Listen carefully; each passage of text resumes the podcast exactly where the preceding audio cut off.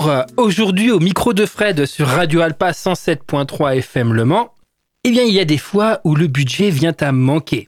Normal, après Jean-Michel Jarre, Mathieu Amalric, Patrice Pouillard, on a des émissions plus légères, d'un premier œil plus bâclées. Eh bien, ce n'est absolument pas le cas aujourd'hui, puisque je tends mon micro à une voix, que dis-je La voix de Radio Alpa, vous le connaissez pour son créneau d'actu de 18h à 19h le lundi, mardi, jeudi. Place au débat le mercredi de 18h à 19h. Sport en Sarthe le vendredi de 18h à 18h30. Rediffusion multiple tout au long de la semaine. Robin Hulin, bonjour. Bonjour Fred. Merci de me recevoir. Alors Robin Hulin, vous êtes, tu es journaliste à Radio Alpa.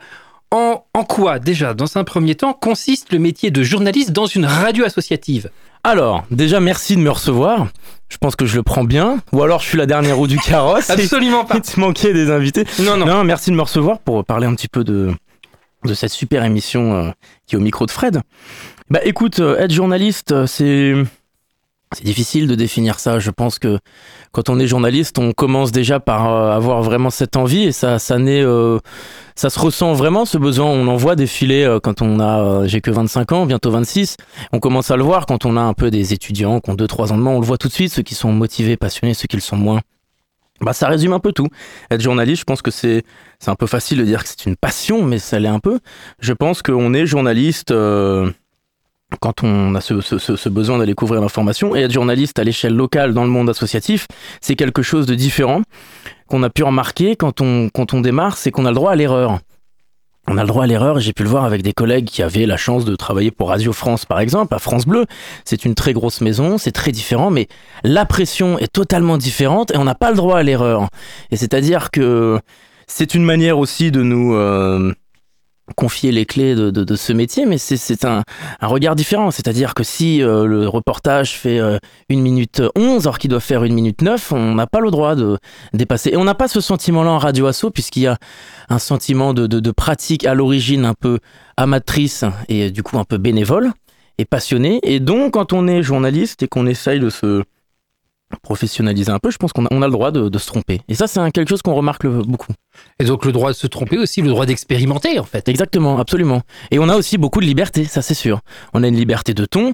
Bien évidemment, on a quand même un, un certain ton à avoir, qu'on doit avoir. C'est un, un, devoir, je pense, quand on est journaliste. Bah, il y a, y a le ton journalistique qui existe.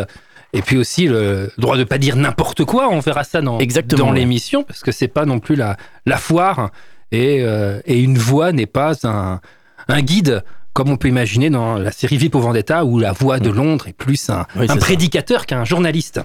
Alors, la vie locale, parce que, Romain, euh, donc tu n'es pas manceau, tu es parisien. Et pas la, du tout, la je vie viens de la locale, capitale. Comment, ouais, comment on, ça se travaille? Parce que est-ce que travailler dans une radio locale, c'était ton, ton objectif de carrière déjà quand tu as commencé? Oh bah non, moi je voulais faire évidemment, non, je rigole. Tu voulais le, le prix Albert Ah bah Londres attends, euh, j'ai eu le malheur de croiser Jean-Yves Breteau, je veux dire, il y a eu un avant et un après.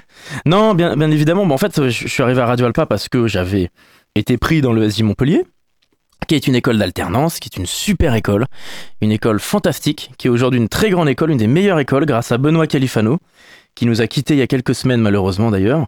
Et, euh, et donc j'avais été pris à l'ESJ Montpellier et euh, on, on envoie des CV à droite à gauche et, et c'est comme ça que j'ai découvert Radio Alpa.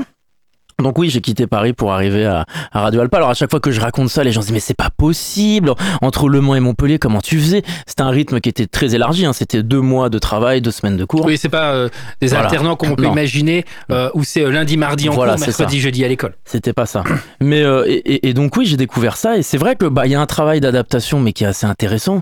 Ça prend du temps en fait tout simplement, six mois, puis un an, puis un an et demi. On commence à avoir de plus en plus de contacts parce qu'on fait beaucoup de sujets. Et c'est vrai que c'est pas pareil quand on est au Mans puisqu'il y a quelque chose qui, marque, c'est qu'on quand on est au Mans, quand on a fait des sujets, quand on fait des sujets quotidiens, qu'on a la chance d'avoir cette opportunité-là, on croise plein de gens qu'on connaît dans la rue à un moment donné. Je dis pas que c'est les gens qui viennent me voir, c'est pas du tout le cas, mais tu croises des têtes que tu connais régulièrement. Et, donc c'est un rapport à la proximité, à l'information qui est différent. Mais faut aller creuser, il faut le connaître le territoire. La Sarthe, moi je ne connaissais pas du tout. Euh, le Mans, euh, bon, j'ai mis un an à manger des rillettes au Mans. Oui, bon, ça après. Mais de- dans le coup, toi, cette, cette découverte pour toi, c'était un challenge stimulant au départ? Oui, c'était un challenge vraiment stimulant puisque déjà j'étais curieux, j'avais envie. euh, J'étais bien à Radio Alpin dès les premiers mois. euh, j'ai jamais ressenti de mal-être. Moi, j'avais envie d'aller euh, un peu à droite C'est quand même gauche. positif parce que beaucoup de personnes dans le milieu des, des médias, Mm. notamment la presse, on sait qu'il y a eu pas mal de, de grèves dans, dans pas mal de journaux nationaux, Euh, les radios, il y a un mal-être qui existe par rapport ça. au métier de journaliste. Tu te sens un petit peu privilégié pour le coup?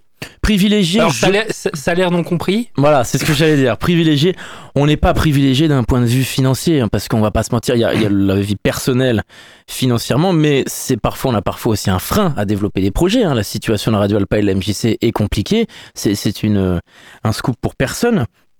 Donc on a ce frein, on l'a pu le voir l'année dernière, toi et moi quand on avait fait les 24 heures du Mans, c'était vachement bien, mais on a tout de suite un frein à essayer de développer des projets. Maintenant, euh, comme je le disais tout à l'heure, on a quand même un sentiment où on peut développer les projets comme on le veut, on a cette liberté, donc non, le frein il est pas là, franchement, non, non. Ton métier journaliste, quand t'es arrivé, quand t'étais étudiant, ou même avant que tu commences le métier d'étudiant, c'était qui le, le journaliste que tu, à qui tu voulais ressembler en fait? Franchement, David Pujadas, non je rigole. Il y, a- y y bien un journaliste, je dire, Euh, peut-être, euh, ou, ou- ou un type d'émission qu'il y avait. C'est vrai qu'on pose souvent la question aux gens et les gens répondent quelque chose du tac au tac et moi j'avais pas spécialement. euh, c'est vrai que j'ai pas pris exemple sur des choses en C'est- C'était particulier. le métier de journaliste qui te plaisait, Oui, pas ça. forcément un journaliste en particulier, une Pas personnification de Je ce suis toujours métier. pris de court quand on me pose cette question parce que je n'ai pas de, de, de personnes qui, qui, qui me viennent en tête, ce qui veut absolument pas dire que je, je considère euh, que, que je suis euh, mon modèle. Ça, c'est pire, pire Ah, réponse. mais ça, c'est la pire réponse. Ah, À, à- à moins de s'appeler Salvador Dali, on ne Ah peut ouais. On peut pas se Non, pas du tout. C'est euh, c'est plutôt un tout. J'aime beaucoup les émissions de Barthès, la façon dont il traite l'actualité, ça c'est intéressant, même si c'est décalé. Il y a un peu de fond. Euh, ça va en faire sourire plus d'un, mais euh, je suis pas très fier aujourd'hui. Mais c'est vrai que quand j'étais au collège, je regardais beaucoup les émissions de football et sport de Pascal Pro, qui étaient assez bien euh, fichues à l'époque. Maintenant, je, je conseille aux, aux gens qui s'intéressent à ça de s'écarter de ce, ce journaliste. Mais sinon, À l'époque où il était avec Estelle Denis, euh, voilà, exactement. Il y a, on était il y a, il y a 10 ans à peu près. Après, ce qui m'a intéressé, bah, ça va être un peu la presse écrite, surtout, peut-être les choses comme Le Monde, Libé, quand j'ai commencé à être étudiant.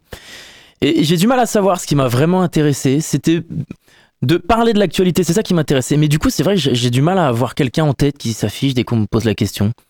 mais c'est pas grave. Oui, C'est- je- C'est absolument pas grave. J'ai mûrir cette question. Ah, Après, c'est c'est vrai que là, la passion, ça peut être soit effectivement un métier par rapport à une personnification, une personne qui personnifie au mieux le métier, ou alors tout simplement l'envie de l'information, le global. Quelqu'un désire être artiste parce qu'il aime manier la peinture, pas forcément parce qu'il aime euh, euh, Picasso ou Warhol. Donc, non, non, ça, exactement, ouais. bon. Vous Ouais, êtes, euh, c'est bon. On peut passer à la question suivante. Vous êtes validé.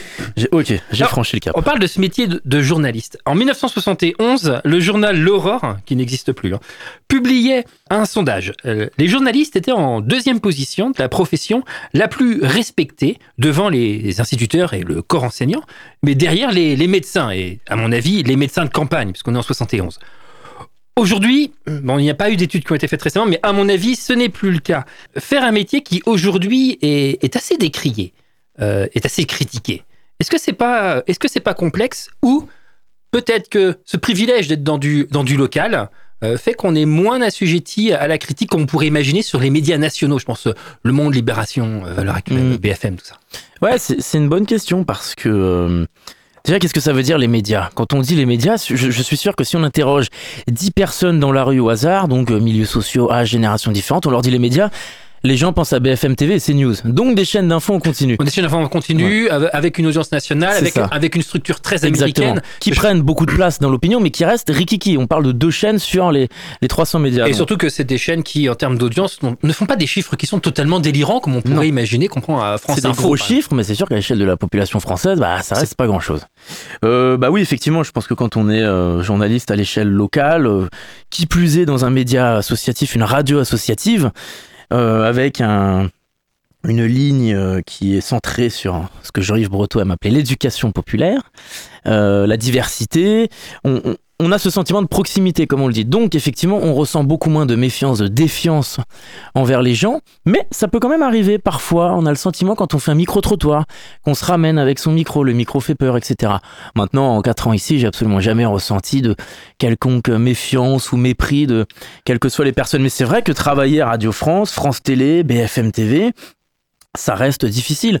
Et il faut aussi ne pas oublier que les journalistes de BFM TV sont des journalistes qui travaillent aussi beaucoup. Il n'y a pas que les présentateurs et les, on en parlera tout à l'heure, j'imagine, les pseudo-experts qui ne sont pas journalistes. Il y a aussi des gens en coulisses qui font un métier très difficile qui travaillent énormément et qui font aussi un métier de qualité. Et c'est vrai que c'est eux, pour le coup, qui ont quand même plus de difficultés. On n'est pas à plaindre là-dessus. Ah bah, eux, malheureusement, ne sont pas dans la tour d'ivoire voilà. qu'il y a sur le plateau. Mais et puis, donc, on parle bien entendu de tous les techniciens qui, qui font mm. un travail euh, qualitatif, qui n'ont pas forcément la, les retombées, mais pas mal de défauts et, et d'images négatives. Mais alors, euh, en tant que supporter du Paris Saint-Germain, Robin Hulin, il y a un côté masochiste ou pas alors? Ah, écoutez, d'être supporter du Paris Saint-Germain. d'être supporter du Paris Saint-Germain, c'est un côté masochiste, mais le, voilà, le côté journaliste, il y a un côté masochiste ou pas? C'est vrai que le, masochisme nous, attire quelques jouissances finalement de temps en temps, ce qui n'est pas le cas des supporters marseillais. Voilà, je me ah. permets de me lâcher. Non, je plaisante. Bien entendu, ce sera coupé au voilà. montage. Non, euh, c'est bah, oui, peut-être un petit peu. Il y a peut-être qu'on aime bien dans, dans, dans, dans, le métier de journaliste d'être euh, la prise de risque. C'est ça qu'on aime bien. La prise de risque. Il y, y a des situations dans mon métier dont je ne suis pas très fan, que je n'aime pas beaucoup, que d'autres adorent. Je comprends parfaitement. Je suis pas un immense fan des micro-trottoirs, par exemple. J'ai des potes qui s'éclatent à faire ça, à aller trouver la petite phrase, le personnage drôle dans la rue, etc.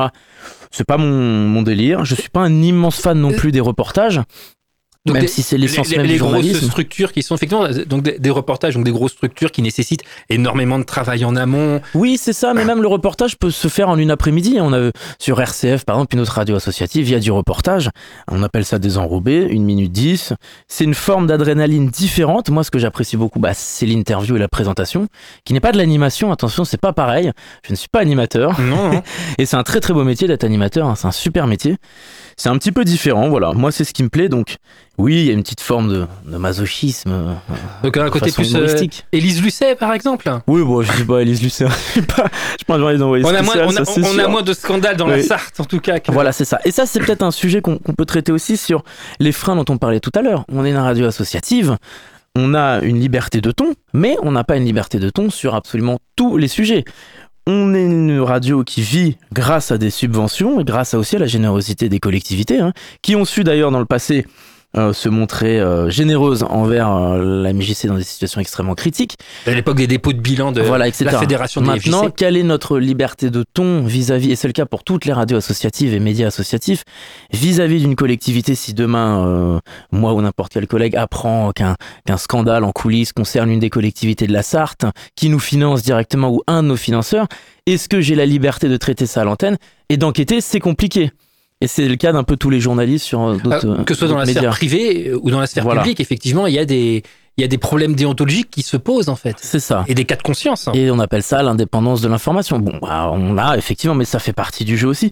Et on n'est certainement pas, euh, on n'a certainement pas un sentiment d'être cloîtré à Radio Alpa. Ça, pour le coup, on a quand même pas mal de, de liberté sur plein de sujets. On va parler des, médias et de cette liberté qui est prise, parfois même trop de liberté qui est prise par rapport à certains médias. Je sais que c'est un sujet euh, qui t'intéresse. Euh, d'après euh, le, sociologue Edward Bernays, qu'il nomme en 1920 déjà dans son livre Propagande, l'influence des experts. Il estime que la parole d'une personne à qui on, donne un statut d'expert, quel qu'il soit, dans quelque domaine que ce soit, a pour lui, en tout cas dans son livre Propagande, mais qui a été maintes fois euh, avéré, a plus de poids qu'un discours journalistique ou politique. Car euh, l'expert va utiliser un type de langage qui est très précis, on ne va pas rentrer là, c'est, euh, la, la, théorie développée par Bernays est très complexe. Mais il suffit de voir aujourd'hui, d'allumer une chaîne d'infos en continu ou une radio pour entendre et voir fleurir les, les experts. Et aujourd'hui, cette méfiance, on a l'impression qu'elle est plus par rapport à ces experts-là, autoproclamés experts en politique. En, euh, J'ai vu la semaine dernière une expert en, en maternité. Hmm. Je ne sais pas, peut-être qu'elle a eu des enfants. Mais en quoi Quelle est la légitimité de hmm. son expertise? Que euh, Robin, vous êtes journaliste, vous avez un diplôme qui atteste de votre niveau de compétence, au même titre que quelqu'un qui a qu'une esthéticienne ou qu'une coiffeuse a un diplôme qui atteste de son niveau de compétence. Là, l'expert, on est dans une sorte de flou artistique.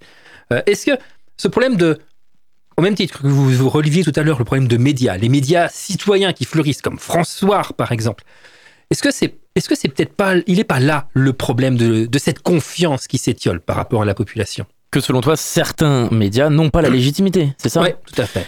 Bien sûr, évidemment. On va revenir sur le sujet dont on a parlé il y a quelques jours dans Place au débat avec euh, des journalistes. La question que l'ARCOM soit sommé par le Conseil d'État de surveiller et d'encadrer d'un peu plus près ces news, c'est évidemment un débat qui est essentiel aujourd'hui. Et, et c'est un fait, pour le coup, de dire que CNews diffuse des fausses informations. BFM TV, CNews et euh, LCI sont les trois principales chaînes d'information, principales, il y a France Info aussi, mais qui ont effectivement des experts et des, des, des, des intervenants Des qui édi- sont ce qu'on appelait autrefois dans les années 80 les éditorialistes. Mmh, voilà, c'est ça, exactement. Maintenant, on a même ça appelé des polémistes. Mmh. Ça prouve un Donc peu c'est le... rien que le terme polémiste, donc il veut dire qu'ils Voilà. sont là pour euh, grosso modo Voilà. brasser de la merde. C'est ça. Exactement. Et, et on a donc des intervenants qui sont interrogés sur des sujets dont ils n'ont rien à voir. L'autre fois, je voyais un extrait de l'émission de David Pujadas donc sur LCI, où ils étaient interrogés, certains, pour parler de Taylor Swift. Taylor Swift, et on avait des experts euh, spécialistes de la guerre, des choses comme ça, des choses qui n'ont rien à voir. Donc effectivement, aujourd'hui, la, la, question de, de l'information se pose réellement dans ce sens-là, parce que CNews, qu'on le veuille ou non, a diffusé des fausses informations. La théorie du grand remplacement est une théorie complotiste. Bien sûr. Le climat, il y a eu des euh, théories climato-sceptiques qui ont été diffusées. Il y a deux ans, il y a une émission qui, tous les samedis, qui s'appelle Enquête d'esprit. Il y a deux ans, cette émission avait fait un sujet sur les forces du mal, avec Et une introduction, Ouais, voilà, Avec une introduction qui effectivement qui qui parlait de ça de, comme un de fait. démonologie C'est ça. et de fait que. les- Mais ce problème on, est le même, par exemple, hein, l'année, euh, donc il y a quelques mois, euh, lors d'une commission du Sénat sur euh, ce qu'ils appellent les UAP. Les, hum, grosso modo, ce qu'on pourrait appeler les ovnis, mais le département de la défense Mm. américaine voit des, des, des objets dans le ciel et eux, ils pensent plutôt ballons sondes chinois, Mm. donc ou drones. Mais euh, à la commission d'enquête où, euh, où Sean Kirkpatrick, le patron donc de l'ARO, du système de défense américain, euh, montre les images de, de ces drones et dit on ne sait pas trop ce que c'est, donc attention, sécurité nationale. Mm, mm. Euh, il Ouais. y a une députée donc, qui s'appelle Anna Paulina Luna qui a dit bah, est-ce que ce ne serait pas des anges C'est Mm. lunaire. C'est lunaire. Et c'est exactement comme cette émission, donc Enquête d'esprit. On a totalement le droit d'avoir, euh, de, de- sur des chaînes d'information, d'avoir une émission avec une ligne thématique euh, centrée sur la religion, bien évidemment. Il y a plein de, de euh, médias comme euh, RCF qui fait un très bon travail. Le magazine La Croix, Voilà, exactement. très bien. Maintenant, affirmer ça dans le lancement tel un fait comme 2 et 2 font 4, que ce sont les forces du mal qui aujourd'hui avec une experte qui nous dit qu'effectivement, si les gens ont de, la malchance dans notre société, si le monde va mal, c'est parce qu'il a de moins en moins d'enfants baptisés, etc. C'est une information biaisée puisqu'on affirme une opinion en réalité. Alors dire que oui, le journalisme d'opinion a toujours existé, CNews répond à une idéologie, c'est un tract politique lancé par Bolloré en 2015, en 2016, afin d'étendre l'idéologie que lui souhaite, c'est-à-dire conservatrice et archi-conservatrice, et il est parfaitement normal aujourd'hui que l'ARCOM se saisisse de ça pour imposer plus de diversité, et il ne s'agit pas de restreindre la liberté euh, de- d'expression et d'opinion, puisque factuellement, CNews diffuse des fausses informations, il est là le problème. Bah, on rejoint. Alors, c'est une théorie, donc je parlais euh, aux auditeurs, une théorie développée par Karl Popper et Samuel Palmer en 1964 dans euh, La société et ses ennemis. Euh, donc, Karl Popper est un euh, épistémologiste, un, philosophe des sciences. Samuel Palmer est un historien des religions. Et ils expliquent que le paradoxe de la tolérance, c'est que quand on laisse s'exprimer des personnes ou des groupes de personnes qui, si elles avaient le pouvoir de, de dominer les médias, feraient taire l'opposition. Par exemple, prenons le nazisme, par exemple. Popper et Palmer sont opposés à, une censure nette et définitive et préfèrent militer pour un combat pied à pied, c'est-à-dire d'idée à idée, face aux contradicteurs pour essayer de démonter leurs argumentaires, même si des fois c'est compliqué. Au vu euh, de ce que CNews, par exemple, propose en termes de, d'information, est-ce que cette méfiance, là on est ici, vraiment dans la méfiance. Et que penses-tu donc de l'attitude qu'a eu l'Arcom, qui, euh, bah, par leur comportement, euh, suivent en fait les raisonnements donc de, de Popper et Palmer euh, par rapport à cette attitude de liberté d'expression qui, qui est dans la, dans la bouche de beaucoup de personnes, mais qui en définitive, on ne sait pas trop en quoi ça consiste. Bah, c'est un débat très compliqué parce qu'effectivement, maintenant qu'on a parlé de CNews, effectivement, qu'est-ce que ça veut dire? Quelle est la suite? Est-ce qu'on va leur restreindre leur ton, leur ton, leur ton de, de parole, le ton, pas leur temps de parole? Euh, Comment est-ce que CNews peut continuer à s'exprimer derrière ça? Effectivement, la liberté d'expression, c'est un débat tellement vaste, mais derrière la liberté d'expression, il y a la question de la déontologie. Et le journaliste a une liberté de ton, certes, mais il a une déontologie. Il doit informer et ne pas donc répondre à une idéologie politique et c'est ce qui contribue grandement euh, à, à la montée d'une certaine méfiance et défiance en France euh, envers les médias, pas seulement en France, hein, dans toutes sortes de démocraties On a, occidentales. on a très bien vu les résultats en Argentine sur l'élection Voilà. présidentielle, qui sont dus principalement à, Absolument. à, à des fake news. En Hongrie, par exemple, sans même parler de la Russie ou de l'Amérique de Donald Trump. On a les chiffres de la Croix qui sont sortis en, novembre dernier avec Kantar Public sur le baromètre de la confiance des Français envers les médias et on sait qu'il y en a 54% des Français qui ont qui pensent qu'il ne faut pas faire confiance aux médias. Et c'est paradoxal puisqu'on on sait que 76% des Français suivent l'actualité au quotidien et c'est un chiffre historiquement haut. Et on sait à côté de ça que 66% des moins de 35 ans ne suivent pas ou suivent beaucoup moins l'actualité. Et c'est toujours la jeunesse hein, qui est concernée. Et c'est une des principales, euh, on va dire, victimes, entre guillemets, de certaines chaînes d'infos à un but politique. Et dans le coup, est-ce que Radio Alpa, est-ce que toi, euh, vous militez pour euh, une éducation aux médias, par exemple? Bien sûr, c'est même, euh, je pense, un peu les- l'essence même d'un- d'une radio de proximité qui n'a pas les mêmes moyens et la même portée, la même ligne, surtout qu'une radio nationale. C'est de faire de la proximité, c'est donc d'essayer de sensibiliser un peu là-dessus. On avait cette semaine, enfin il y a quelques jours, dans Place au débat, Eric Lucas qui lui fait beaucoup de sensibilisation. Alors il a fondé euh, Fréquence CIE. Fréquencier. Justement, il travaille là-dessus et c'est Et puis ça il y qu'il a faut la faire. Confédération nationale des radios libres. Voilà, exactement. Euh, on a euh, le responsable d'antenne Jean-Yves Breteau qui fait des ateliers UO à, l'université, qui fait un peu de formation et je pense que c'est extrêmement essentiel d'aller faire comprendre aux jeunes ce que sont les enjeux, la difficulté d'être journaliste, mais surtout, euh, on n'est pas obligé de s'intéresser au journalisme, simplement comprendre ce que c'est que l'information. C'est pas pareil l'information. Qu'est-ce que c'est qu'une fausse information? Qu'est-ce que c'est qu'une vraie information? Et surtout, où se renseigner?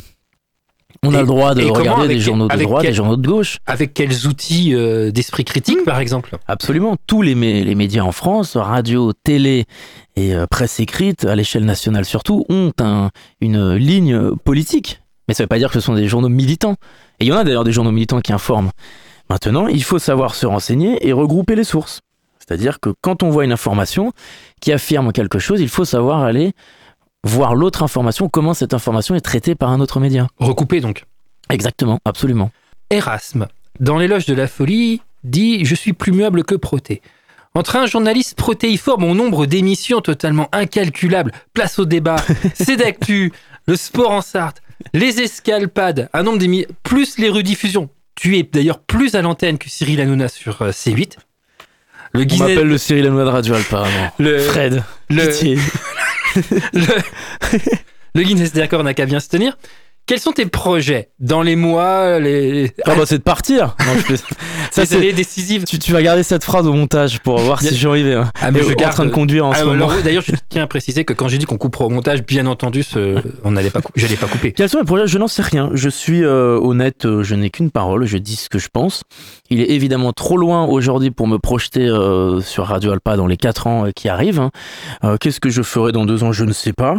C'est suis- exactement ce que a dit Kylian Mbappé l'année dernière. C'est mot pour mot, là. enfin bah, pas Radio Alpa, mais c'est exactement mot pour mot. Ah bah super, il s'en va, il s'en va du coup. Il s'en va. Non, non, pour l'instant, je, je suis bien à Radio Alpa. Maintenant, voilà, j'ai 25 ans. Je pense qu'on arrive à un, à un tournant dans ces eaux-là, mais ça ne me fait pas peur du tout de, de m'installer à Radio Alpa. Donc, euh, Peut-être avec d'autres projets d'émission. d'autres projets d'émissions. D'ailleurs, ce sont des nouveaux projets cette année, puisqu'avant, c'est d'actu faisait euh, seulement euh, 30 minutes, il y avait 10 minutes le matin, etc. Donc, pour l'instant, je suis bien à Radio Alpa et les, projets vont dans ce sens-là. Euh, maintenant, je ne suis pas quelqu'un qui se projette dans 4 ou 5 ans, mais euh, je ne me cache pas qu'effectivement, et j'en suis conscient à mon âge, il faut savoir être honnête, bien évidemment que j'ai en tête d'aller vers d'autres projets un jour, que je n'ai pas encore en tête d'ailleurs, mais qu'il faut savoir, puisque la pluralité, et quand on est journaliste, il faut savoir changer dans sa vie. On fait de l'actu, donc il faut savoir ne pas tourner dans une, Dans une routine. Voilà, et pour l'instant, cette routine, je ne l'ai pas Radio Alpa.